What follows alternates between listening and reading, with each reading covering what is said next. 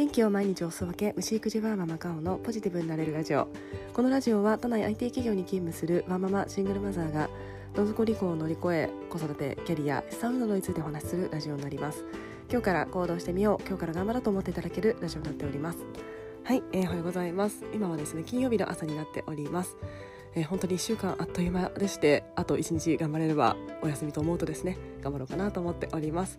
えー、我が家はですねテレビがないのと、えー、私も在宅勤務が週の半分ぐらいありますので、えあんまりこう外に出ないんですよね。でテレビがないかつ外に出ないとですね何が起こるかというと季節感を全く感じておりません、えクリスマスなんだなそういえばと思ったりとかですね。あとあの今すごい寒波が来ていて雪がすごいというようなニュースをちらほら見かけるんですが、えー、関えーと、東北ですかね。東北の方とかは、えー、本当にあの命の安全を守る行動といいますか、えー、無理しないようにいただければなと思っております。それもですねあんまり情報がキャッチできなくて昨日ちょっとあのセミナーがありまして、えー、それのえー、参加者の方が仙台の方で「雪すごいんですよ」っていうのを言っててびっくりというような形になってますのでちょっと時代から取り残されております。はい。で今日なんですが今日はですね私が2週間に1回受けております、えー、幸福学ウェルビーイングのセミナーがありました。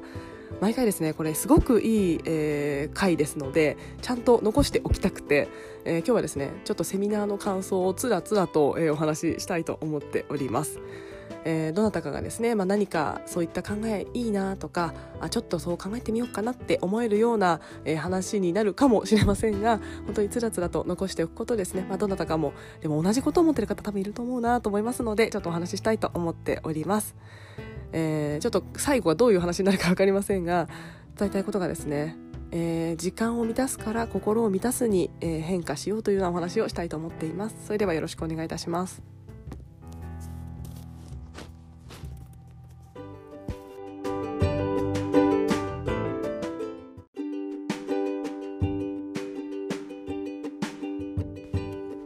はい、えー、昨日はそのセミナーがありまして、まあ、ウェルビーイング、えー、よりよく生きるとかですね、まあ、あの簡単に言うと、まあ、どうやったら幸せに生きていけるかみたいな、えー、セミナーになっています。でこれはですね幸福学という、え、学問がですね今言われ始めてまして確か欧米だったかな？で言われてるあの研究されてるんですけども日本でも研究されてる方いらっしゃいます。でそこから、えーまあ、瞑想ウェルビーイング瞑想が良かったりとかですね。あとはあのポジティブ心理学という学問があったりとかちょっと私その辺りの関連性がまだまだあの勉強しきれていませんが、まあ、そのような、えー、学問もあったりしましてえ今ですね幸せになるにはどうしたらいいかというのを科学的に証明するような動きというものが出来上がっております。ただですね日本はまだまだその考えがこう取り入れにくい文化かなと思ってましてやっぱりですね、えー、幸せは何かを耐えなければ、えー、その先にはないだったりとかこう今は一旦、えとりあえず頑張ってえ将来こうなるために頑張るんだとかですね。ちょっとあまり今にフォーカスしないで、えー、目先の幸せになるために今をちょっと犠牲にするみたいな感覚が、えー、結構根付いている文化なんじゃないかなと思っております、まあ、ただですねやっぱり私すごいこう幸せというものには、えー、ちっちゃい頃からすごく考えておりましたのでなんかですね何かが惹かれて何かが通じたんでしょうね。まさか出ることになるとはセミナーに。で結構有料のセミナーで私有料のセミナーって、まあ、数千円とかを出たことあるんですが数万円するものって出たことがなくて本当にですねまあ、最初は、えそんなお金かけてやる必要あるみたいなことをです、ね、思っていたんですが今のところ、えー、残り半年、えー、間違えました。3ヶ月あるんですが本当に受けてよかったなと思っております。はい、でですね、えー、昨日は、まあ、その自分のまあ、ウェルビーイングな瞬間、まあ、幸せと思う瞬間って何みたいな話をしたりとか仕事でそれを感じるにはどうしたらいいんだろうとかですね、まあ、そういったあのテーマに基づいてちょっとあの参加者の方とお話しするっていうような、えーえーと、会でした。普段は講師の方からお招きしてその方のお話を聞いてというようなものになるんですけれども昨日はちょっと中間ということでいろいろ話をしました。でですねやっぱり話すって、えー、いいなと思うんですがやっぱりアウトプットになるんですよね。まあ、私毎日このように ですね自分のラジオでいろいろ話してはいますが人と話すってまたフィードバックが来るからいいなと改めて思っています。で昨日はですねなんかこの時間を満たすから心に満たすに変化したんだねって言われたことがすごく大きくてですねこのお話を、えー、ちょっとしたいと思っています。えー、私の話になってしまうんですけども私はですね、えー、20代の頃からすぐ日々忙しく過ごしておりまして大学時代もですね34個バイト掛け持ちしてたりとかでもすごい楽しかったんですよね。まあ楽しかったんですけども。なので週67働いてたんですよね。でバイトしてその合間遊んで旅行行ってっていうような、えーまあ、大学の授業はほどほどにやりつつ結構バイト三昧でそのお金で遊んでというような、えー、大学生活を送っておりました。本当にですねもうちょっと勉強しておけばよかったなって今は後悔しているんですが、まあ、その当時はですねあの私は一人暮らししてたんですけれども、まあ、あまり仕送りもあのそこまで親からもらっていなかったので、まあ、本当生活費えー、自分で遊ぶ分というか、えー、最低限はもらってましたが、えー、自分のこう、うん、娯楽とかですねその辺りには、えー、自分で稼ぐしかなかったので稼げば稼ぐ分遊べましたので、えー、いろいろ働いておりました。でもいい経験だなと思っていろいろ楽しんでおりました。で社会人になりまして、えー、入った会社がですねまあ忙しい会社でかつあの今は働き方改革なんて言われていますがその当時は全く言われておりませんでしたので本当にですね始発終電の世界、えー、タクシーは、えーまだ1年目はちょっとなんとか使えないみたいな雰囲気がありまして始発で行き終電で帰る、まあ、始発とはいかなくとも、まあ、8時とか7時とかに会社に行って帰りは終電で先輩方がいる中でお先に失礼しますと言って帰るような生活をしておりました。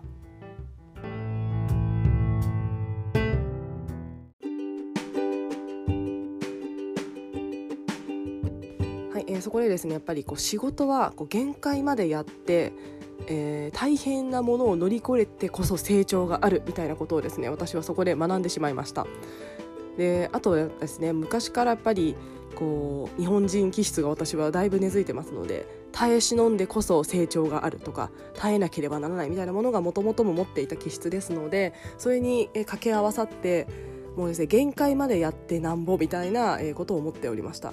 たまにですね3日ぐらいこう仕事ってやっぱり波がありますのでなんか1日2日3日ぐらいですねちょっと早く仕事が終わったりするとそわそわしてました。え大丈夫かな私みたいな。で営業だったので営業としてこれでもう売れなくなっちゃったらどうしようとかですね。なんかそんなせっかく早く帰れてゆっくり遊べばいいのにあのご飯食べたりすればいいのになんかちょっと落ち着かないみたいな。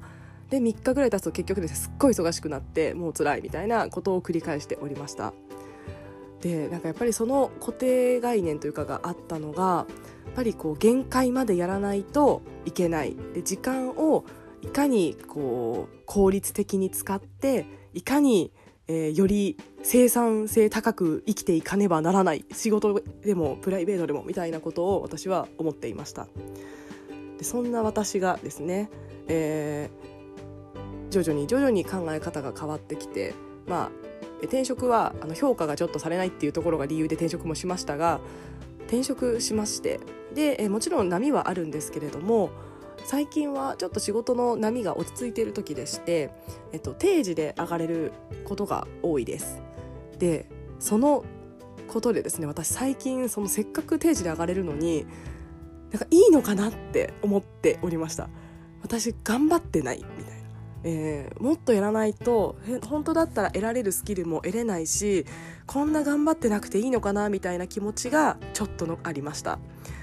でですねなんかやっぱり限界までやってちょっと辛い辛い辛いけど頑張るっていうのが美学みたいなものがやっぱり刷り込まれてるしやっぱりそこで、まあ、十数年もやってきましたので前職ででやっぱりそれが価値観として残根根強く根深く残ってしまってるんだなと思っています。えー、ただですね最近その定時で上がれることでやっぱり子供がですねあの、えーと早く帰ってきてで一緒にご飯をゆっくり食べてお風呂に入ってで昨日はですねすごろくやってたんですね。で私すごろくとか昔だったらこんな生産性のないものって多分思っちゃってたしちょっと心の中で思ってたんですけどもただですね息子すごい楽しそうなんですよね すごろくやって。なんかあの一マス進んだら3歩下がんなきゃいけなかったとかですね1回休みとかスタートに戻ら戻るとかがあってですねなんかほんと単純なゲームなんですけどもすごい楽しそうで「ママもう一回やろう」とか言われまして23回やってたんですけどもこれですね昔だったら絶対にやれてなかったと思います。そんな意味のないことやって何があるの？みたいなことを思ってしまってそんなそのに付き合ってあげられなかったと思いますが今はですね時間に余裕がありますのでまあいっかということで、まあ、10分ぐらいだろうということでやっておりました。でですねでもこうやそういった時間ってやっぱりやっぱ子供の笑顔も増えますし最近ちょっと息子と仲良しなんですけどもよくいろんな人にあの仲いいねって言われます。確かによく話すしよく2人で爆笑してますし仲はいいんだろうなと思ってますがこれ最近なんですよね。これってやっぱり私が心の余裕がすごく出たからなんじゃないかなと思っています。家でイライラすることがこう追われることが減りましたのでイライラすることがだいぶ減ったなと思っています。そうするとまあなんか多少何かしてもなんかこう許せるというかまあ別に怒る必要ないかなみたいな形で、えー、追われたりとかあのそれこそ朝起きないことも前はイライラして「もういい加減にしなよ起きなよ」みたいな形ですごい早く会社行かなきゃいけないんだからみたいな形で怒ってたのがなんかですねくすぐって起こすとかなんかちょっとふざけながら起こすみたいな心の余裕が私にありまして、まあ、そうするとですねなんかあんまり怒らずになんか日々穏やかに過ごせてるなと思っています。でですねちょっと話がどんどんすいません私の話ばっかりになってしまったんですが、まあ、そういった形でですね最近は心のゆとりがすごくあってで、まあ、時間のゆとりはないんですよねあの仕事した後本とか書いてるので時間のゆとりはないんですけどもでもその本とか書いてるの好きなことなのでなんかあんまりこう圧迫されないので、まあ、こういそういった形でなんか心が、えー、満たされてる状態なのかなと思っています。まあ、というような話をですねちょっと長々と今話してしまったんですがセミナーで話したところ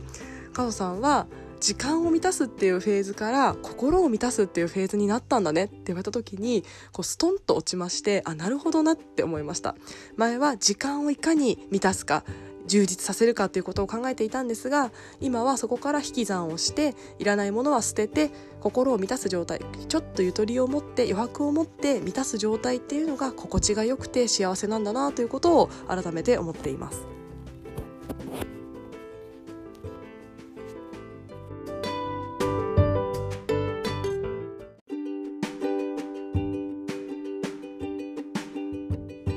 じゃあですねどうやったらそういった形で心を満たせるようになるのかというところなんですが私が最近やっているのは幸せだなって思う瞬間を結構書き留めたり自分の心の中であ私今幸せって思ってるんだなみたいなことを思うようにしています。あとですねやっぱそれを書くですね、えー、すごいそれを意識したのはまあ、書くのもそうなんですがちょっとそのウェルビーイングセミナーのアンケートがありましてそのアンケートであなたがウェルビーイングと思う瞬間、まあ、幸せと思う瞬間っていつですか？っていうようなことが質問でありましたので書いてみたんですね。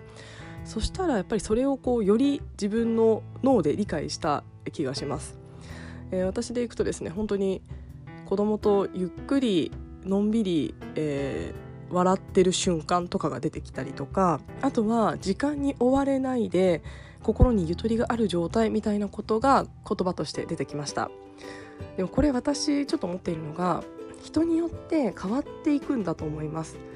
私はその20代の頃の、まあ、時間に追われている生活はそれはそれで楽しかったし幸せだったんですよね、えー、本当に何でしょう。田舎出身ですので変 な話も高層ビルでちょっとかっこいいスーツを着てでえー、まあ、最先端の仕事をしてみたいなところがすごい私はその時幸せで楽しかったです今思うと辛いんですけどもですし辛いこともたくさんあったんですがその当時はやっぱり楽しかったとかそれが、えー、幸せだったなって思ってたこともあったと思います。えー、なのでですね20代の頃に私がこのウェルビーイングとか、まあ、どう幸せかみたいなことを考えた時には多分時間のゆとりがあるとか、えー、家でのんびりするみたいなものはあんまり幸せと思ってなかったんだろうなと思っています。なのでその時はその時で、えー、楽しかったし幸せだったただそれが、まあ、私の場合は子供を産んだりとかいろんなことが十数年の中でありましてえー、どんどん自分が幸せと思うものが変わっていったんだろうなと思っています。なので別に過去の自分とかを否定するつもりはないですし、まあ、その頃があったからこそ今の、えー、と幸せがあると思うので、まあ、その時その時で変わりますのでまずは自分がどんなことに幸せと感じるかでそれを書き出してみたり、えー、言葉にすることでその時間をちょっとずつ増やすっていうのがすごく大事なんじゃないかなと思っています。でできればちょっとストレスだなって思うことも、えーと、心に残ることとかはできる限りやめていくっていうこともすごく幸せを感じる上では必要だなと思っています。私で言うと洗濯物を干すとかですね。本当に洗濯物干すのめんどくさいと思っていてでそれを今年私はあの乾燥機を投入という、家電を買うということで、解消しましてもう幸福度めちゃくちゃ上がりました。あとはあの食洗機入れるとかですね。なんかその家事の時間減らしたいっていうのとなんかもう洗濯物しながらですねこの20分あったらもうちょっと子供とゆっくり喋れるのになとか思いながら洗濯物を干すこの無の時間は何なんだみたいなことを思いまして、えー、家電投入したところですね。本当に投入してよかったです。はい。あとはですね、あのストレスがかかる人と会わないとかですね。なんかそういったことをちょこっとずつした結果本当にですね心が満たされるというようなことが、増えましたのでぱりいろいろ書いてみて、えー、幸せと思えること満たされる瞬間を増やしてストレスがかかることを減らすということが、えー、すごく大事かなと思っています。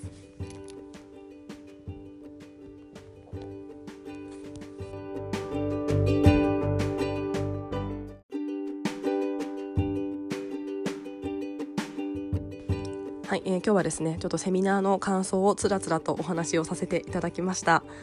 えー、でもぜひですねその心を満たす瞬間っていうのを皆さん増やしてほしいなと思いますのであなたの心を満たす時間は何ですかっていうのをちょっと最後問いかけたいなと思っておりますでもですねやっぱり時間に追われたりとかちょっと忙しくするとかっていうのも、まあ、人によってだったりフェーズによっては私はすごい必要だと思うんですよね。私は結局その20代仕事を全力でやりきったことでその、まあ、貯金とかあとは筋力がついたので今、えー、ある程度時間が担保できて仕事もできてっていうような形かなと思っていますのでそれがなかったらですね今の生活はなかったかもしれません。なので多分無駄なことはないかなと思います、まあ、ただですねそれが辛くて辛くて苦しいというのであればじゃあ本当に自分はどうしたらいいのかっていうのを考えて幸せになるにはどうしたらいいのかっていうのをちょっと考えて動くっていうのも大事なんじゃないかなと思っております。はい、えー、すいません。今日はちょっと、ま、今日もかもしれないですが まとまりもなくつらつらとお話をさせていただきましたがどなたかのちょっと幸せを感じる瞬間を考えるきっかけになったらいいなと思っております。はい、えー、それではですね金曜日ということで仕事を頑張りたいと思います。それでは今日も聞いてくださいましてありがとうございました。